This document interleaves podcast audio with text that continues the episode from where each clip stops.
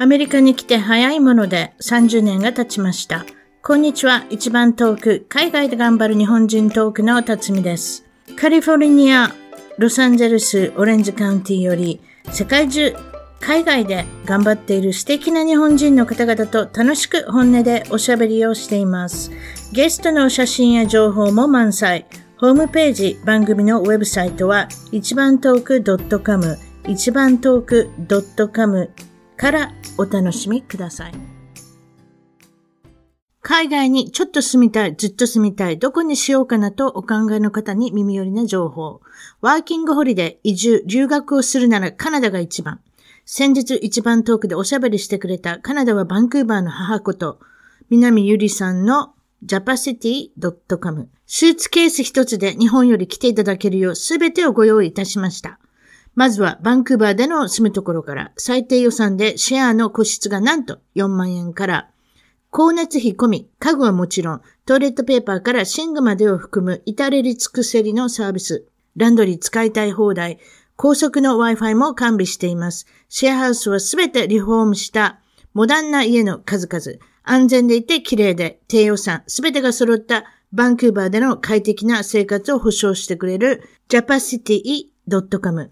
カナダでの仕事のお世話、ビザのご相談、他のどの国よりも取りやすい永住権の情報と相談、海外のワーホリ、移住に興味のある方、すでにワーホリで次の国をお考えの方、まずは japacity.com のオンラインでのコミュニティに参加して情報を掴んじゃいましょう。その他、バンクーバーのママを応援するサービス、平日、週末、祝日にご利用いただけるマルチリンガルの子供さんのためのクラス、学校へのお迎え、アフタースクールのクラスも人気です。セミナーやクラス、会議やパーティー会場、美容サロンなどのスペースをお探しですが、バンクーバーの最高級住宅地、超豪邸の各部屋をレンタルスペースとして開放、カラオケジャグジ、プールを完備。お問い合わせと詳細は japacity.com より japacity.com 番組のサイト一番トーク .com の海外お役立ち情報でも南ゆりさんの japacity.com の情報をキャッチしてください。それでは今回の一番トーク海外で頑張る日本人トークの方は、えー、日本の、えー、一番トークの特派員でもありですね、世界の登山家を7年されていて、えー、添乗員でもあるえー、てっぺいさんに来ていただきました。こんにちは。はい、こんにちは。よろしくお願いします。え、ずいぶんなんかぎこちないタイトルで、あの、イントロが始まりましたけれども。世界の山々を登るというか、7年ももうしてらっしゃる。それが、今度はうまくいきまして、今度は世界の山々をご案内できるっていう添乗員にもなられてるっていうことで。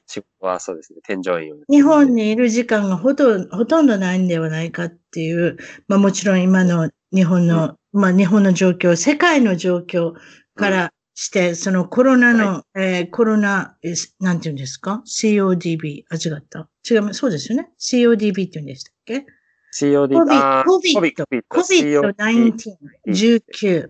日本で何て言うんですか？新型コロナええウイルス？そういうんですか？日本ではもう一番名前が通ってるのもコロナですね。そうでしょ？コロナでしょ？はい。コロナって言われて。昔、大昔車にコロナっていうのもありますし、アメリカにコロナっていうビールもあります。うん。でも この場 この場合はコロナっていう、まあ、いわゆる新型コロナ、えっ、ー、と、ウイルスえー、中国から始まった。そして日本に来た。なんだかわかりませんけれども、どんどん今世界に広がってる大変なパンダミックな、えー、状態なんですけれども、で、今回はまあ特別にせっかく日本の特派員ということで、日本とアメリカの状況を比べながら、今、まさに日本ではどうなってるのか、日本のまず状態というのはもちろんその、えーまあ、今4月に入りましたね。はい。うん。それで今日は、てっぺいさんは食料品を買い出しに行かなきゃいけない。今日は 行かなきゃいけないことはなかったんですけど、まあ一応念のために。ないけど、でもやっぱりやっといた方がいいなと思ったのはどういうことですか？これなんか、Google で検索するとなんか言うてはりました。これどういうことですか？教えてください。Google の面白い話が一個あって、これ多分そんなでっかいニュースになったわけじゃないんですけど、一部の間では話題になったのが、Google で、あの、緊急事態宣言、ちなみに日本ではまだ緊急事態宣言になってない状態で、はい、あの、索はするかどうかギリギリの状態だっていう声明を出してたっていう感じなんですけど、で、あの、緊急事態宣言4月2日っていうので検索すると、それだけ検索結果が0件になるっていう現象があったんですよ。で、それ以外の4月、そう、出ない。4月1日とか。よくある話じゃないじゃないですか。そうなんですよ。うん。5月1日とか、他のやつをで、あの、検索すると、100万件以上とかで検索結果が出るんですけど、4月2日しか出なくて、だけ出なくて。で、なんでだっていう話にちょっと一部の、あの、ネットで話題になったっていう状態だったんですけど。で、Google の人に聞いたら、Google の人、うん、Google に問い合わせたら単純に検索のなんか不具合で、あの、そういう風になってたっていうので、今は普通にその4月2日で検索しても出るようになったんですけど。出るようになったんですか？でも怪しいですね。私は Google は怪しいと思ってますよ、いつも。そうね。で、それでいろいろね、あの、その同じ知ってる人とかと話してて、まあ4月1日はやっぱエイプリルフールだから、ちょっと緊急事態宣言出しづらいから、4月。それ、それやりにくいですよ。みんな冗談と思うじゃないですか。冗談と思われる。ええ本当にそうなるかどうかは別として、なんかそういうこともあったっていう、あの話だったんで。まあでも、実際その緊急事態宣言がいつ出されるかっていうのがわからない状況だったんで、うん、ちょっと、まあご飯、あのー、少し買ってこようかって言って、まあ奥さんと話して少し買いに行ったっていう感じだったんですけど、それで整理そうです。皆さんに報告しなかったですね。てっぺいさんは私の番組にも長くあの、レギュラーの方されてるんですけれども、えっと、奥さんという言葉ができま、で、出ましたんですけれども、はい、結婚されたっていうことですね。あ、僕結婚しました。そうですね。そうですね。はい、山にも、もう私山と結婚するんじゃないかと思ってたんですけれども、違いました。やはり、そうですね。ええそうですか。日本の女性ですね。一応ね、とりあえず。日本人の方です。はい。あ、そうですか。えー、はい。山で会った方かと思ったらそうでもなかったっていう山でもないです。はい。山でもない。名前やってた時に出会った人なんで。ええ。そうですね。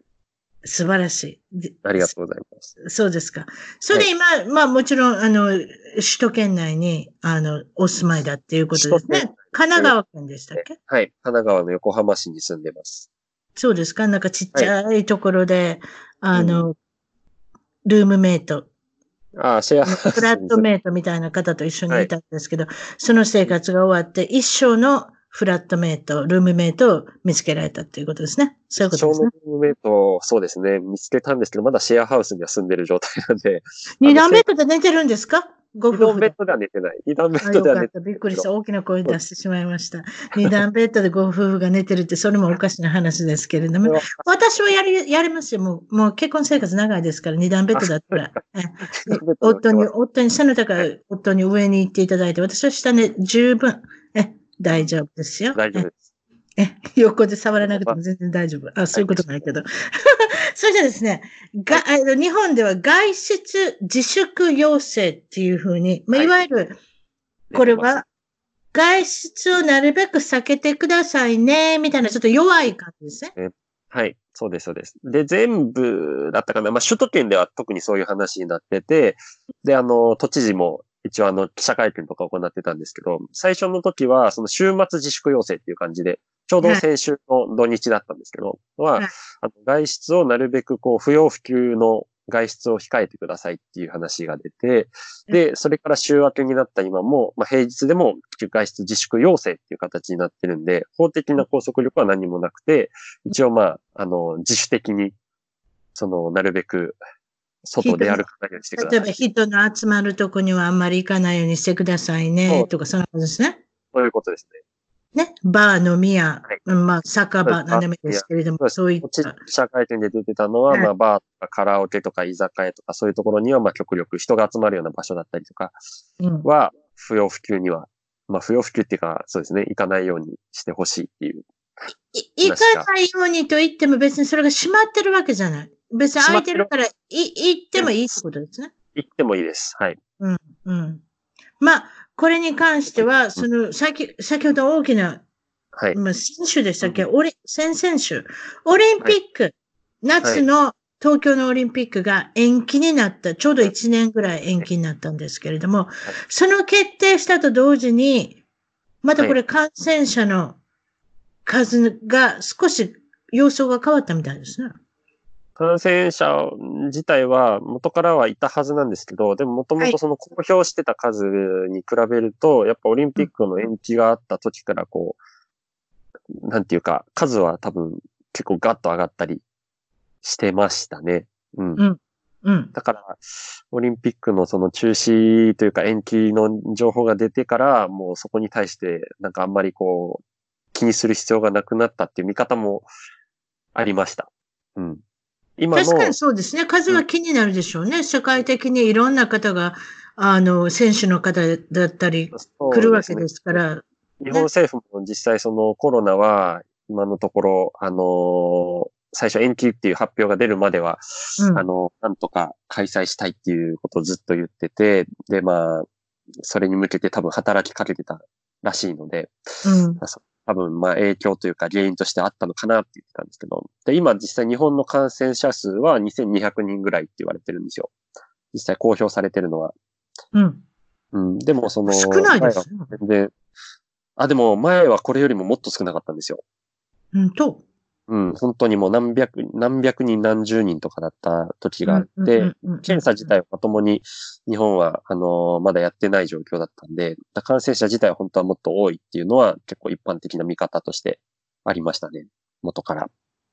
オリンピックのことで少し関連してますけれども、電通の元専務のそれも近いニュース方が、随分、その、東京に招致するっていう、はい。ロビー活動。ロビー活動をやってた電通の元専務に9億円が支払われてたというニュースは9億円ってものすごいお金ですよね。ですね。そうですね。ロビー活動を担当していた、その、専務ですかね。まあ要するに、あの、理事の人。そういうことですね。まだ東京を必ず2020年にできるようにっていうふうなことを働きかける役目ですよね。取っていて、で、その人たちが、その人たちというか、その高橋さんっていう、あのー理事の人、オリンピックの理事の人が国際オリンピック委員会 IOC にロビー活動を行っているっていうことなんで、まあ、お金の匂いがもうひたすら、でも、あんまり驚くことじゃないですね。いつもありません、こういうのって。そのオリンピックにしても、その何でしたっけ、サッカーの世界大会みたいなのありましたなんて言うんでしたっね。けあ、あ、違った。あ、ワールドカップとかですか？ワールドカップですね。すいません。ワールドカップにしても、なんかいつもなんか、なんかうさんくさいのがありますね。うん。どうしてもありますけど、うんただまあやっぱりこう、オリンピックもそうだし、そのオリンピックの前の、なんていうか、あの、コロナの感染者のこともそうですけど、やっぱりまあそういうお金だったりとか、なんかこう国民の健康状態、安全よりはなんかこうそっちの方を重視してるのかなっていうニュースとかが結構増えてたんで、そういうところがやっぱりこう、日本に住んでたらガクってきたところではありますよね、実際に。こうニュースとか見てると。うん例えば私が、あ、咳が出ました。はい。い、わゆるその例の症状ですけれども、咳が出ました。高熱が続きて、続いてます。最近のあの症状の中では、はい。味覚がなくなってきたとか、匂わなくなってきたとか、まあこれもなんか風邪の、風邪とか感冒の症状とすごく似てるんですけれども、うんな症状。言ってお医者さんに行って、すぐにテストしてもらえるもんなんですか、あのー日本は基本検査がなかなか不透明なんですけど、できない状況にあると言われてて、うんだ。から、あのーそういう症状が出てきたときに、お医者さんに行くと、検査をしてもらえるところを紹介してもらえるらしいんですけど、うんそれが結果的にどんどんたらい回しになっていって、本当にひどい状態じゃないと、あの、検査をしてもらえないっていう人が結構多いみたいなんですよ。なんかそ、でそういうのだったらなんか危なっかしいですね。手遅れだったらどうするのかなっていうね。そうなんですよね。だからそこら辺もちょっとこう、やっぱ不信感がある、あの、理由にはなってるのかもしれないですけど、だそこら辺もわかんないですね。検査をみんなができるようになって、それでガーッと逆にパニックになるっていう可能性もあるのかもしれないですけど、確かに。うん、アメリカはどうですか？ちなみに。いや、私自身は、ああの、テストとかしたことないですけど、でもお医者さんに行ったらできるんじゃないですか、そんな、かなどうなんでしょう？でもテストのキットが確かに、でもなんかうん。芸能人の人ってすぐテストしました、テスト待ちですとかって言って、すぐテスト待ちですって結果が出てるっていうことは、やはりあれですかね、有名人は特別扱いをされてるのかもしれませんね。一般人は、でもそれでも3日も待てばあるじゃないですか。テストぐらいはできるんじゃないですか？でも今日もニュースで言ってましたね。ドライブスルーの車から出なくてもいいテストを行いますとか。でもその箇所があまりにも少ないとか。でも、あの、自腹を切って、テストって結構高いって聞いたんですけど、日本もそうですか？日本もかなり高いみたいですけどね。何万円何万円でしょ？多分ね。数万円するっていう。ね、それを払わなくて良くなったっていうのは聞いてますよ。だいぶ前からですね。あうん。でも実際問題、例えばテストした人知ってますかとか、実際問題かかった人、コロナにかかった人知ってますかってなると、私は実は一人、見たことないですけれども、うん私の主人の、うんえっ、と、同じ会社で働いてる人がどうも若い方ですね。まだ20代の、えっ、と、真ん中変化で後半ぐらいの方が一人亡くなられたっていうのをはい聞きました。シアトル、うんいわゆるホットスポットって言われてる、あの、アメリカの中でも、はいかあの、感染者が多いところですね。あ、そうなんですか。うーん。で、そこで、ね、あの、これ、憶測ですよ。なんでかって言ったら、多分ね、アメリカの会社っていうのは、人が亡くなっても他界されても、あの、誰が亡くなったかっていうのはわかりますけれども、何で亡くなったかっていうのは、いわゆるプライバシーに関わることなので言わないってことなんですけど、3週間ぐらい前に、はいあの会社の伝達で、あの、一人コロナにかかってる人がいますって言ってたので、多分その人ではないかなって、皆さんが憶測してるって、まあちょっと悲しい話ですけれども。うんうん悲しい話ですね。でも、やっぱりうちの主人、それからっていうもの真剣になりましたね。やっああ、ぱり。うん身近な人で確かにそういう人がいるってなると、自分も余計気をつけなきゃっていうそうですよねうん。あ、でもなりますもんね。明日は我が身じゃないですけれども、なんかそういうふうに、いうんいわゆる、あの、コロナに、あの、親近感を持ってはいけないですけれども、うんうん いわゆる近いなって、いわゆる、あ、えー明日は我が身になるのかもしれませんね。うん。そうですか。それで、アメあアメリカでは若い人はたまにかかってるみたいですけれども、日本でもそうですか？たまにいますか？やはりお、おじいちゃんおばあちゃんが多いですけどねか。かかかってる人は別に、あの、若い人も、多分あの、高齢の方も問わずに感染してると思うんですけど、やっぱ死亡率というか、あの、風邪の症状だったのが悪化して重症化して、肺炎になって亡くなってしまうっていう方はやっぱ高齢の人が、日本だったらほとんどのような感じですけどね、今、報道を見てる限りでは。そうですね。うんあの、報道で見てる限りでは、例えば、男性がどうして多いんでしょうっていうのもありますけれども、その場合はやはりタバコを吸われていて、肺の状態があまり良くなかったりすると、肺炎にすぐつながってしまう、すぐなってしまう。例えば若い人でも、タバコ、チェーンスモーカーみたいな人もいますから、あと最近、e シガレットっていうなんかわけのわからない、わけのわからないってすぐちょっとおばちゃんの言い方になっちゃいますけれども、うん。あの、煙が出ない、あの、ありますね。シガ e シガレットってなんかパイプみたいなのが。そこにニコチンが入ってるってことなんですけど、それを吸う。人の、人に迷惑をかけなくても、タバコが吸えるようになった。いでも、同じようなニコチン度があるので、また肺に来てしまって、若い人がそれで死に至ったっていうのは聞いたことありますね。うんうんそうですね。で、やっぱり免疫力が下がってる人とか、体が弱い人っていうのは多分重症化もしやすいだろうし、そこを気をつけないと多分一番心配になるかなっていう気はしますけどね。若い人でも感染する人はするけれども、やっぱ重症化するっていう話はあんまり聞かないですね。ヨーロッパとかだったらそういう人も結構増えてきてるっていう話は聞きましたね、でも。心配な人に私の勧めるのはビタミン D。ビタミン D 皆さん取ってください。ちっちゃい粒でありますから。うんあれはいいですね。風邪もひかなくなりますよ。あれを取り出すと。うん。あの、若い方はいいんですよ。まあてっぺいさんみたいな若い方は、日光に10 15分、20分毎日当たってれば、当たってれば、それで自分で製造するのがビタミン D なんですけれども、えーあの、私みたいにおばちゃんになると、中年以降になると、それが製造できなくなるんですね。なので、抵抗力が鈍る。抵抗力が弱くなる。なので、うんサプリメントのビタミン D を取るっていうのは非常にいいアイディアだと思いますので、これを聞いてる方で、私はかかりたくないと思ってる方は、少しそういうふうな抵抗力を増強させるようなことをするのもいいのかなと思いますね。若い人でも結構不健康な生活してる人もめちゃめちゃ多いんで、家中、家中に閉じこもって火に当たってない人ね。に当たってる人と、そう、そうインスタントラーメンばっか食べてると、ちょっと、また心配になってる人例えば、例えばこれで日本が非常事態宣言、アメリカも私のところのカリフォルニア州にはなってますけれども、外に出ないじゃないですか。なので私はこのビタミン D を非常に勧めます。あと、うん。日本では大変な有名な方がそのコロナにかかって、そうですね。あの、帰らない、帰らない人になってしまった。志村けんさん、ドリフターズで有名であって、そしてそうですね。バカ殿で有名な。有名な、日本で最も有名なコメディアンの芸人さんの。アメリカ、アメリカでもニュースになってましたよ。ケン・シムラって、ええ、ケン・シムラ、えーロビン・ウィリマ、おロビン・ウィリアムスのようなうん。お笑いのコメディアンって、すごい、すごい説明されてましたけど。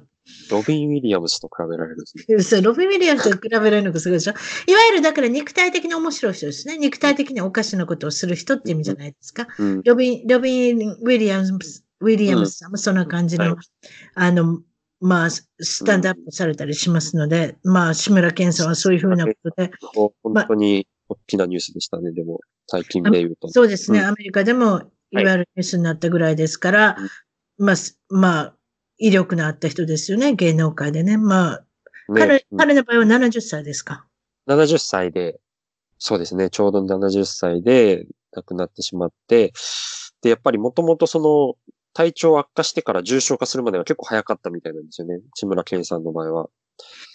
お気の毒なことに肺炎に一度は患ってらっしゃいますので、あるっていうので。ええその肺炎の後に禁煙したということですけれども、いわゆる喫煙、タバコを吸われてた歴も長いでしょうし、お酒を飲まれてたとかっていうこともあるでしょうし、ひょっとしたら普通の70歳の人よりは体が弱ってたのかもしれないですね。かもしれないね。そうですね。うん。だから途中からその、重症というか肺炎化して、で、あの、人工呼吸器をつけて、あの、病院で安静にしてたみたいなんですけど、やっぱり症状が回復せずに、で、そのままっていう、ったみたいなんで。うん。だからあれですね、コロナにかかったっていう発表から帰らぬ人になったまでが結構短いです。早かったです。この方早かったですね。ねほんと10日ぐらいですね。あ、そう。ねそれは早いですね。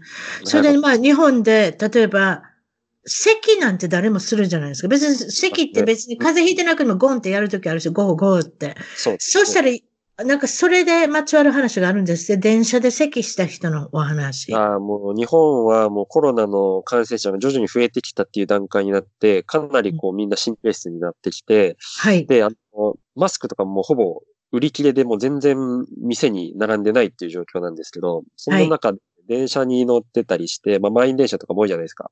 はい。で、それで一回マスクしてない人が、あの、電車の中で咳をして、で、それで他の人がもう、緊急停止ボタン、電車の緊急停止ボタンを車内から押したかなんかで、あの、電車が緊急停止したっていうニュースがあったりとか、もうそんな騒ぎが。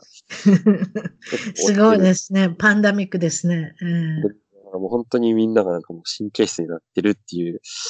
あ、それはだってもうアメリカでもそうですよね。ちょっと前の話ですけれども、今は、今は誰でもコロナになるっていうことじゃないですか。ちょっと前まではでも1ヶ月、そうです3週間ぐらい前だったら、いわゆる中国の武漢から来た人とか、中国から来た観光客だったり、アメリカの場合は中国の人はこちらに住んでたりしますね。行ったり来たりする人の関連で、アジア人の人が席をするだけ、いわゆる私が席をする日本人ですけれども、はい。席をするだけで、レストランですごい白い目で見られましたよ。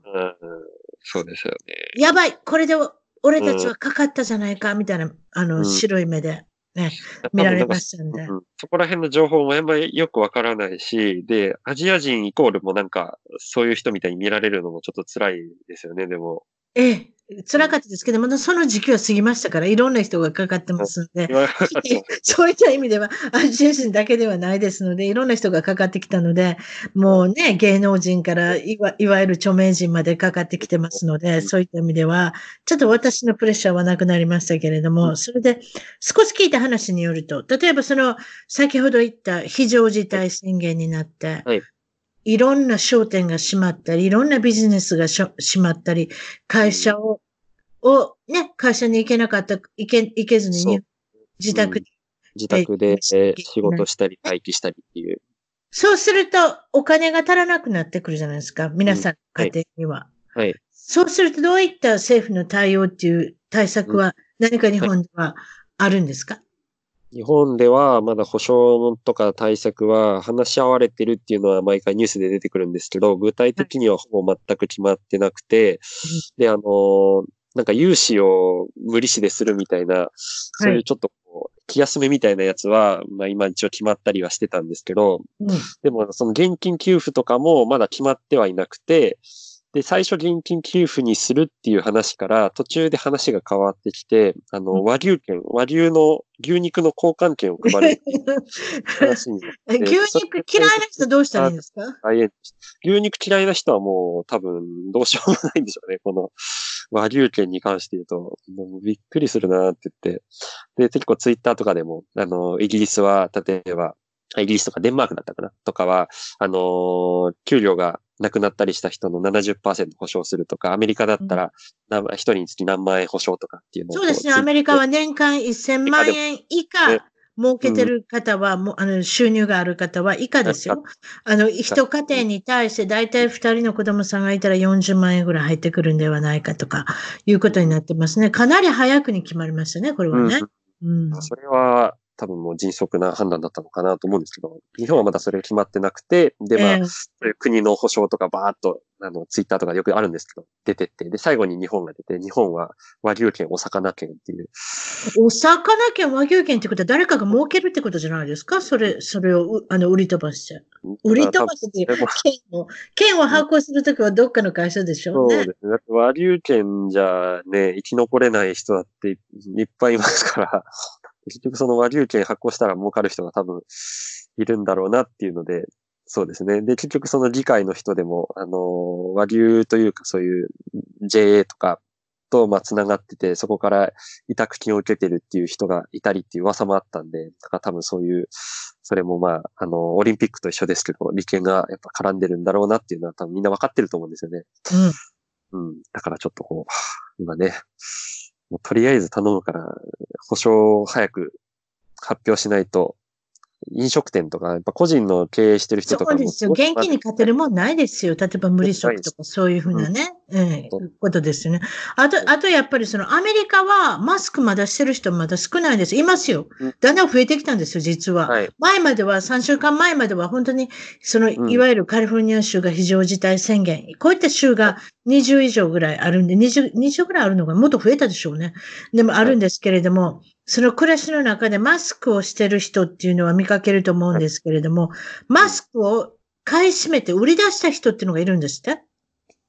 それは、あの、市議の話ですよね。多分。すごいです。お議員さんがマスク売り出した。それぐらいでもなかったし、みんな欲しかった時期が、時期って今も欲しいですけど、えーヤフオクで販売したっていうので、ものすごい叩かれてた人はでも、いましたよね。静岡県議か。静岡県議静。岡県はお茶でも売ってたらいいんじゃないですか？マスクなんか売らないで。あ、違った。うんそうですね。だから2000枚セットのマスクとかを、こう、オークションサイトに出品したっていうので、でそれで釈明権とかを、あの、開いたんですけど、今ものすごい、こう、あの、叩かれてる、まあの、状況ですね。でも、あの、何？マスク自体は、もう市議会？員市議会員っていうの？そういう人って。市議会員というそれ県議ですね。あ、県、県会議員。県議、県議とか市議っていうんで。ああ、なるほどね。うん、うん。あ、そ。そううです。そういうふうな位をいただいてるのに、なんかすごい情けない、あれですね。罪ですね。とかだから最近はもう日本では、あの、マスクの転売も禁止になったんですよ。そのオークションサイトとかにはもう出してはいけないっていうことになって、ああ。もう薬局とかでもほとんどやっぱ見かけないことが多いですね、はい今のところ。うん。なるほどね。それじゃですね、今度は、パニクルアメリカ。私は、はい。そうですね、うん。アメリカにも30年ぐらいいますけれども、はい。こんなこと見たことないです。今まで大きな地震に3回ぐらいあってるかな、うん。そそれなのに、家は崩れることはあっても、例えばスーパーに物がなくなったりとか、はい。あとトイレットペーパーがないからどうしようとか、そういった現象って今までななかったんですよ。なので私はすごくびっくりしてるんですが、今言った非常事態宣言、えーカリフォルニア州の中ではお行われてるんですけれども、私のいる周りでは、ですね。多分ほとんどカリフォルニア州、もちろんワシントン州、そういったところに広がっていくんですけれども、どこの、どういったビジネスが閉まってるかっていうのをちょっとご紹介させていただいたら、はいまず私の歯医者は閉まってます。なので、歯が痛くなったらどうしようかなって今思ってるんですけれども、今のところ歯は痛くなってません。あと、散髪屋とかヘアサロン。はい。そういう系統、ネイルサロン、何でもいい、あの、まつげを、あの、エクステするとか何でもいいですけど、そういうサロン系統全部閉まってます。なので、うん。アメリカ人は髪の毛がボーボーと伸びてます。うん。だもうだってもう10日ぐらい、知れないで10すね。日ぐらい、え、え、10日以上でしょ ?20 日ぐらいになるんですね。その非常宣言が3月11日に行われましたんで、そこから髪の毛がボーボーと伸びてて、なので、ズームとかで、ミーティングで皆さん、あの、会議しておられると思いますけど、あのうん、スカイプとかで、えー皆さん、髪の毛がもうぐちゃぐちゃ状態です。髭は、もう、髭は勝手に剃ってください。でも、あの、髪の毛はもうどんどん伸びてます。えーそういうことですね。あとうん、興味あるところの、そう、あと興味あるところで閉まってるところ、スタバ。スターバックス、全部閉まってます。コーヒー屋さんっていうもの。だからコーヒー、そうですよ。だからコーヒーの、あのーカフェイン中毒の方はもう家で作ってくださいうんっていうことですね。でも、うんただ一つ救いがあるのは、ドライブスルーは空いてますっていうことですね。え、スタバとかもってことか？スタバのドライブスルーがありますので、ドライブスルーは空いてます。どうしてかというのは、いわゆるソーシャルディスタンシング。人と人と空ける距離を2メーターって一応決めてますんで、それが一応保てる距離だっていうことで開けれるんじゃないでしょうか。車の中から買う分にはアプリで注文して、車をでいただくということで、あとはデパート、衣服店、そういったものも全部閉まってて、あとは例えば電化製品屋さんも閉まってるんですが、この間閉まってないと思って私行ったんですよ。電化製品の、えっと、冷蔵庫のフィルターを買いに。冷蔵庫のフィルター買いに行こうかなと思ったら、待ってくださいって駐車場で待ち構えてるんですよ、お兄さんが。入らない、入らないでください。どうしたんですかって言ったら、いや、入ってもらっても困ります。売れませんから、車の中でオーダーして、もしもすぐにあれば、あれ、すぐにあるっていうことはないですから、車でオーダーして、また帰ってきてくださいって言われたんですよ、2、3日後に。ええそれで、車、それで駐車場にいる人は、それを何日か前にオーダーした人だけが取りに来てる状態なんですよって言われて、何これみたいな。それ難しいですね。なんかいろいろ。難しいでしょ？もかかるし。そうですよ。だからアマゾンが今儲かってるんですよ。アマゾンと、いわゆる大型店、コスコあ、大きく何でも買える。トイレットペーパー36ロールついてくるのが今は売り切れて大変なことになってますけれども。うんあと、もう、こんなにストレスが溜まってたら、はいああと閉店するとこもうちょっと言いましょうね。レストランは空いてます。でも、あお持ち帰りだけ。もしかりなくテイクアウトだけ。あとは、デリバーのウーバー、ウーバーイートとか、ウーバーイーツとか。はい。あの、ゴーグラバーでしたっけ、うんななんだかしないです、ド。ドアダッシュ。なんでもいいですが、そういうのがいっぱいありますので、皆さん結構お金が使いたい人は、アプリでオーダーして持ってきてください。でも、この時に仕事をなくされてる方もいらっしゃるので、やはり節約したい方は、食料品屋さんは空いてます。レストランもお持ち帰りはできます。うん。あとは、レストラン、バー、あ、レストランじゃなかった、バー、えーと飲み屋さん、居酒屋さん、何でもいいですけれども、映画館、あとうん公園の遊戯場、子供たちが遊べる滑り台、そういうのは全部もう閉まっちゃってます。うん。かわいそうですよ、子供いるお母さんとお父さん。ね遊ぶところもないね。遊ぶとこ、庭のある、大きなお家のある人はいいですけれども、あと、友達が呼べない。これも困ってこと。そうですね。私もだ、そう、友達同士が、えーっと、会えない。子供さんたちも会えない。大人も会えない。なので、フェイスパ、フェイスタイムとかスカイプとか、そういうのやったらいいですけど、それとね、それと違いますよね。実際問題ね。あの、遊んだりできるのが。うん。うんあと、アメリカは多分皆さんストレスを抱えまくってるので、はい買い、買いまくったものを食べてるんだと思います、私は。なので、ドーナツ屋さんがあるんですけれども、近くの。はいはい。クリスピークリームってご存知です、ああ、知らないです。チェーン店ですか？日本にもあると思います、今。うん。うんえー日本って、日本にもあるドライブスルーのチェーン店が10台ぐらい長蛇の列で車のドライブスルーで買ってるってことは、皆さんもうダイエットはやってないってことです。やってないアメリカは。本当、本来は、だってジムにも行けないでしょ？ジムも閉まってますから、皆さん食べるもん食べて、もしもコロナにかかった時はドーナツの一つも食べようじゃないかと。うん。なんかそんな気がしてますけれどもね。あと、私がスーパーの写真を送らせていただいたのが、あれが3月16日の写真なんですけれども、空っぽでしょ？空っぽでしたね。スーパーの棚がほぼすべて。ものの見事に空っぽ。あれの状態が1週間ぐらい続いたんですよ。もっと続いたかな ?10 日ぐらい続いたのかな？たまたま私はいろいろ結構冷蔵庫に貯める人だったんで大丈夫だったんですけれども、ああじゃあそうじゃない人だったらちょっと苦労した人もたくさんいますよね。特にトイレットペーパーどうしたんでしょうね、皆さん。大変なこと。で、女性はトイレットペーパーがいりますからね、どっちにしてもね。そうですあねと。、先ほどその写真を送っての見たら、はい食料品ほとんどなくなって、シャンプーとか、でも何にもないんですよ。野菜うんし、果物。で、野菜があったの大根だけあったんですよ。あ、そうなんですか。大根は、てかわかる？あと、バックチョイっていうのかな？日本でいう。なんバックチョイはわかんない。なんていうえどんなやつ？ナッパ、ナッパみたいな中国からあチンゲンはいはいはい。菜、インゲン菜、ほうれん草みたいなやつとか。ほうれん草みたいなチンゲン菜っていうのかな？それはあるんですよ。なんでかわかります？アメリカ人どうやって料理していいかわからないからあったんですよ。ああ、そうなんだ。うん。あんまりじゃあ、もともと人気がなかったってこと？そうだから大根買いました。すごい悲しかったです。すべてがなくなってたので、もう、うんだからどうしようかなと思ったけど、まあでもね、後で落ち着きが、まあ皆さん買い込んだ人っていうのは、それ食べてたらいいじゃないですか。まあだから、徐々に徐々にまた。徐々に、あと従業員が足らなかったみたいで、スーパーマーケットさんも。うん普通だって朝の6時から夜の11時ぐらいまで空いてるんですよ。なので、在庫があったんだけれども入れる人がいなかったりとか、そういう状態が続いたので、実はなかったんではないかって言われてますが、今はだいたい70%ぐらい戻ってきましたが、私の大好きな鶏肉だったり、トイレットペーパーだったり、紙のキッチンタオルだったり、そういうのはまだないですね。はい。お肉はじゃあもうまだ戻ってきてないってことなんです牛肉はあるんですよ、なぜか。牛肉はある。うん。鶏肉は。豚肉は半分ぐらいありますね。でも、でも、鶏肉がないんですよ。それがわかうん知りでも、たまにあるんですよ。たまにある時も制限されるんですよ。1パックだっか。2パックまで買っていいのかな？うん。だから、あの、今最近だからスーパーのポリスがいますから、あの、警察が。へえ。だっちゃいけない。ま、まとめ買いはしないでくださいね。これは、これはやめといてください。だからパックで。だから、買ったら、一つ買ったら、牛肉一つ買ってもいいけれども、それ以上買っちゃったみたいなのがうんあるね。それと卵買ったら、うん。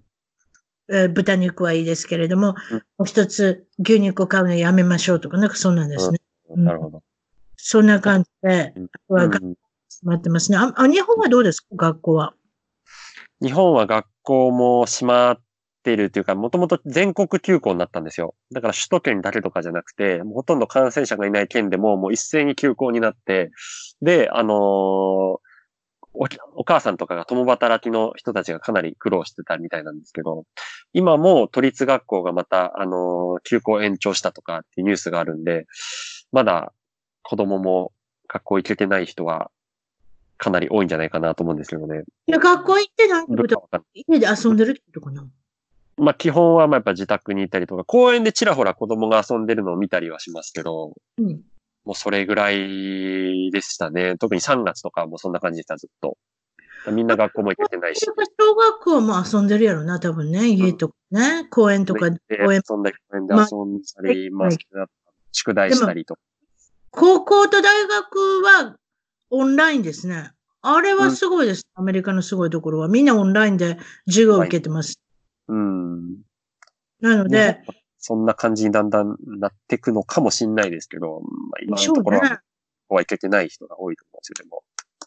うちの息子、うちの娘、全員帰ってきました。全員って私何人も100 10人いるわけじゃないですよ。2人しかいないい。るんですね。ええとか、サンディエゴの、まあ、今、ここ、そうですね、私のオレンジカウンティのところから、1時間半ぐらい離れたところからも帰ってきましたし、そしてうんアリゾナの方に大学行ってる人、それが大体、えーあの、うちの息子ですけれども、大体6時間から7時間かかって、あの、片道ですね。だから往復13時間かけて引っ越しして、急に帰ってくるようになって、あもう本当に、本当出ていかないですよ。で、で、だって出れないんだもん、家から。うんうんやることがないですもんね、そもそもこう。うん難しい。うんだから毎日一応オンラインで授業は受けてますので、宿題もあるし、いろいろやれることがあったのでよかったかなと思ってますけどね。うん。うん。あと主人はもう家にもう3週間ぐらいいるのかな？3時間ぐらい。うんええ。あの、ずっと、まあ、最近はそういうね、会議アプリみたいなのもありますから、はい、ありますね。スカイプとかみたいなビジネスのスカイプとか、そういうので、あのー間に合ってるみたいですね。リモートワークとかができる人だったらそれでもう、いなんとかできますもんね、仕事自体は。そうですね。でも、その、例えば、あのーなんていうのかな。大工さんとか、うん。そういうのは働いてますよ。あ、うち、外で働、外で働く人は働いてはりますよ。うん。うん。そうですね。うん。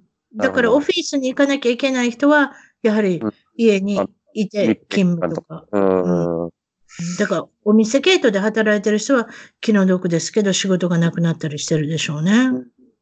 そうですね。あ、子供に関して言うと、日本は昨日のニュースで都立の学校はもうゴールデンウィークまで休校が延長になったって書いてあるんで、だからもう本当に1ヶ月近くさらに休校期間が増えると。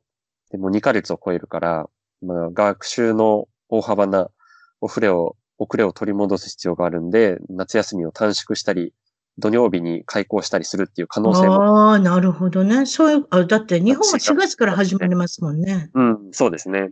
そうですね。日本とかアメリカそこは違うんですもんね。卒業式は 3,、3月ですもんね。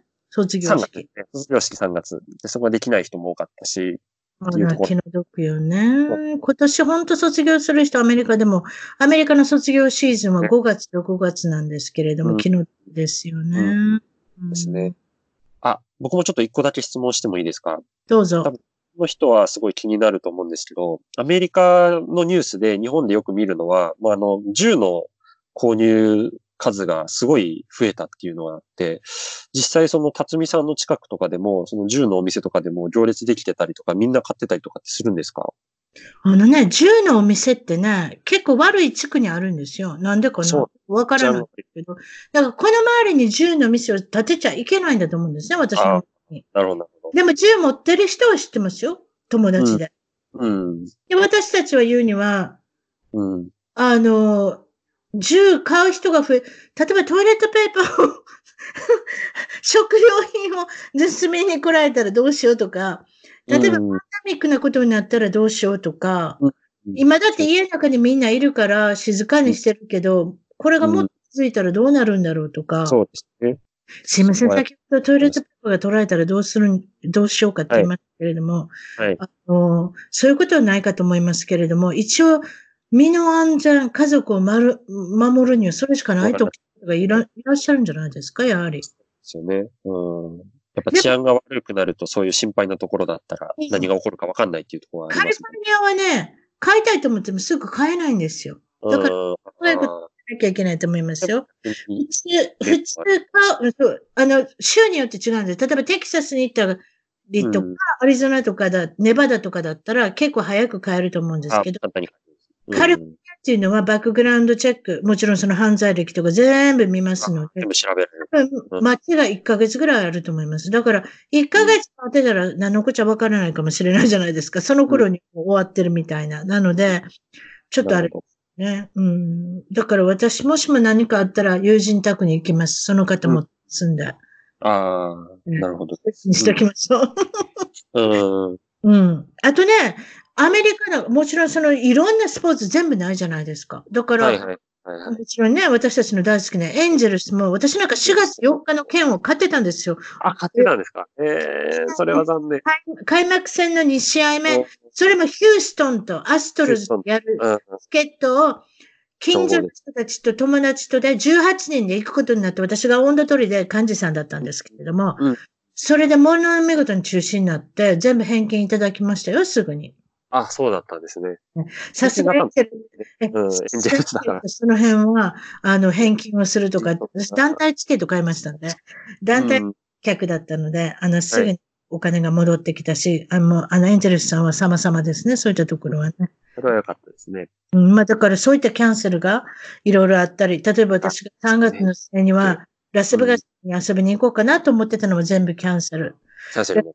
ラスベガスなんかどうします？あんなホテル、カジノ、全部閉めるんですよ。だからもう大打撃ですよ、ビジネスが。うん。うんは、そうですよね。だって人の通りももう全然多分いなくなるでしょうし、そもそもこう、出ちゃいけないんですもんね。ニューヨークなんかでもね、あの、うんマンハッタンの一番中心地の写真だとかビデオを見てらっしゃると思いますけれども、うん。誰一人歩いてなかったり、ああ、じゃあ歩いてるのはホームレスのおじさんだったりとか、それぐらいだったりってもう大変なことになってますので。うんそうですよね。ただ、これで良くなったことは、うん空気がきれいになりましたね。皆さん、運転しなくなったの運で多分、二酸化炭素が減ったんじゃないですか、うん。それは多分変化を如実に感じるところなんですよね、おそらく。実際にこう、排気ガスがガーッと飛んでる時と、今の状況はやっぱだいぶ違うってことですもんね、本当に。か花粉は飛んでますよ。私は、私花粉症ですけれども。花粉は飛んでますよ。花粉もコロナに影響されたかなってもそうじゃない。花粉は相変わらず舞い舞い上がってますが、例えばニューヨークのマンハッタンに住んでる人が、海の近くに住んでても海の匂いをしたことがなかったんですって。でも最近、誰も歩いて、誰も車も運転してないし、空っぽな状態だから、なんと海の匂いがしてきたって言うんですよ。それぐらいだから、まあ空気がきれいってことでしょうね。なるほどです。それは確かに。うん。数少ない、良かった点なのかもしれないですね、でも。そうですね。ちょっとまた戻って、コロナの発、もうコロナの発祥地っていうか、まあ、その、いる経路をたどったら、一つの箇所になるんですけれども、中国の、いわゆる日本でいう武漢、アメリカの言い方にすると、ウーハンっていうところになるんですけれども、はそういうんですよね。うん。それで、一つ少し興味のあることがあって、このパ 5G、5G って聞いたことあります？4G が 5G になる。はい。4G が 5G ですね手につってるところもありますけれども、はいプリンセスクルーズのこともそうですが、この武漢に関しても少し噂はありますね。うん。武漢でも 5G がちょうど、まあそれこそファーウェイだったりとかで推進されて、新しい機種に搭載されてっていうことがあったんですもんね。それが武漢がお試しの街だったみたいなんですよ。ブワーってあそこで増えて、いっぱい出したんですって、5G を。はいうん。それで、プリンセスクルーズもですか？はい。プリンセスクルーズも 5G が一応まあ実験的に、あのー使用されてたうんと言われてます。噂では。うん。噂ですけれどもね。だから、うんそうですね。まあ、電子レンジを見ても怖がる人って未だ未だにいるじゃないですか。電子レンジは危ない。だから、3G が 4G、4G が 5G、それで何がおかしいのって言ったら、それでおしまいかもですけれども、いわゆる、スピードが何倍速くなるんでしたっけ？ちょっと忘れました。え？ああ、もうだいぶ、もう多分比べ物にならないぐらい、めちゃめちゃでしょ ?30 倍、40倍、50倍？もっと、もっとかな？多とにかく分もっとだ。速くなるんですよね。そうですね。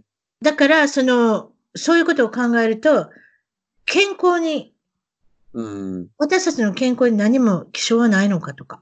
うん。そうですね。そこがまだわかんない、やっぱり。あまだわからないし、そして、これによって儲けたい人いっぱいいるわけですから、うん。後押しする人いっぱいいるだろうし、それで、そうですね。ちまあ、使ってみなきゃわかって、わか、わからない。うんわからないやところがやっぱ多いんですもんね。それだけ通信量が多くなるけどうん。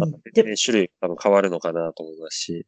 うん。で、あ、ごめんなさい。あの、ダイヤモンドプリンセスが 5G のエリアだったわけじゃなくて、横浜ですね。結局、ファーウェイとドコモが、その連帯してて、世界初のおー 5G の大規模フィールドっていうのを日本で試験的に実地してて、それがちょうどダイヤモンドプリンセスが停泊してた横浜のにあったらしいんですよ。うーん。いや、カリフォルニアも実も私知らなかったんですけど、この間犬の散歩に行ってスマホ見たら 5G だったんですよ。うんうん。なので。じゃあカリ、フォルニアもまずでもカリフォルニアだって患者数多いじゃないですか。うん、そうですね。患者数多いのはシアトル、えーワシントン州、カリフォルニア州、ニューヨーク州、あとはシカゴ。うん。5G が行ってんのかどうかわかりませんけどね。うん。5G が多分言ってるそういう大都市系のところだったら、未だに、未だにというか、これから多分普及していく、その先駆けとしてうんやってるところがあるってことですもんね。で、そこでちょっとこう感染者の人ともしかしたら関係があるのかどうかっていう。まだまだわからないところがありますからね。ますね。うん。あと、例えば中国のことを言い出したらきりがないじゃないですか。中国の、その、いわゆる発表する数字を誰がどこまで信じるか。うん。ありません？そういうのって。まあ、日本のその感染者自体も多分もっと多いだろうっていうのは多分みんなの一般的な認識としてはあったりしますし、だからもう結局数っていうと、正確な数はやっぱり測れないのと、結局政府が公表している数が本当なのかどうかっていうのは全然わからないですよね、も台湾はそういうふうに考えると台湾は早かったですね。国を占めるのが。やはり中国とはあまりお付き合いがうまくいってない。ももあまりうまうまくいってないというか、中国が嫌な人が台湾にいるわけですから。だから、ば、バチッともう、ああの、あの国は、あれですね、すぐに閉めましたね。そういった意味では。あったし、あと中国の武漢も閉鎖はもう圧倒的でしたね、でも。あの、中国自体確かに、確かに。確かに、確かに。武漢はもう、この感染者が確認されて増えてきてるっていう時点で、もう完全にこう、あの、ロックダウンも完全なまで、完膚なきまでにあって、うん。それでもう、あの、一っ子一人通りに出なくなったっていうところがあったんで、それさっきもちょっと、あの、こっちの人と話してたんですけど、今、中国自体は結構感染者が少なくなってきてるんですよ。落ち着いてきてますね。イタリアもどっちかって言ったら落ち着いてきたみたいだし、まあ、スペインの状態はちょっとわかりませんけれども。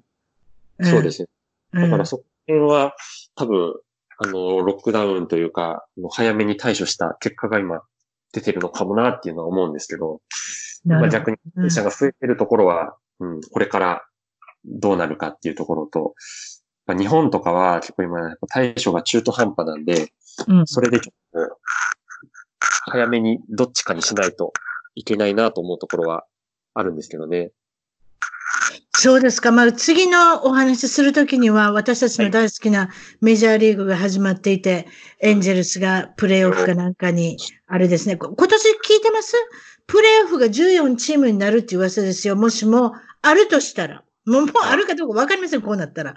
でも、あるとしたら、どこかで設けなきゃいけない。ということで、苦肉の策で10チームから14チームになるっていうことを聞いてますので、そのように思っててください。ひょっとして14チームになったら、チームだったら、14チーム半分ですよ。ほぼ半分がいけるんですから。半分いってたら、今の半分に入りませんかね。うん。そうですね。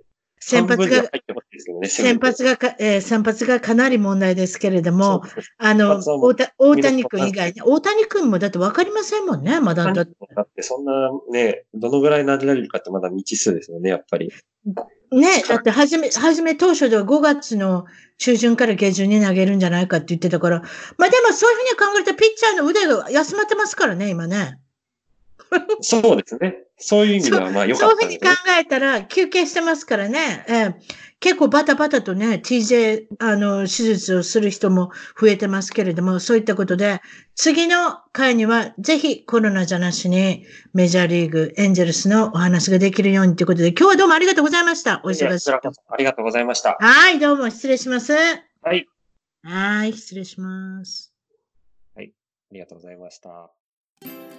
一番トークのツイッターでぜひフォローして絡んできてください。また一番トークの Facebook で気に入ったらぜひいいねをお願いします。番組の聞き方は iTunes もしくは内蔵のポッドキャストアプリより一番トークを検索。Android のスマートフォンからはサウンドクラウド、Google プレイミュージックのアプリより一番トークを検索。チャンネル登録をして新着をいち早くゲット。私の小さな番組をぜひ応援してください。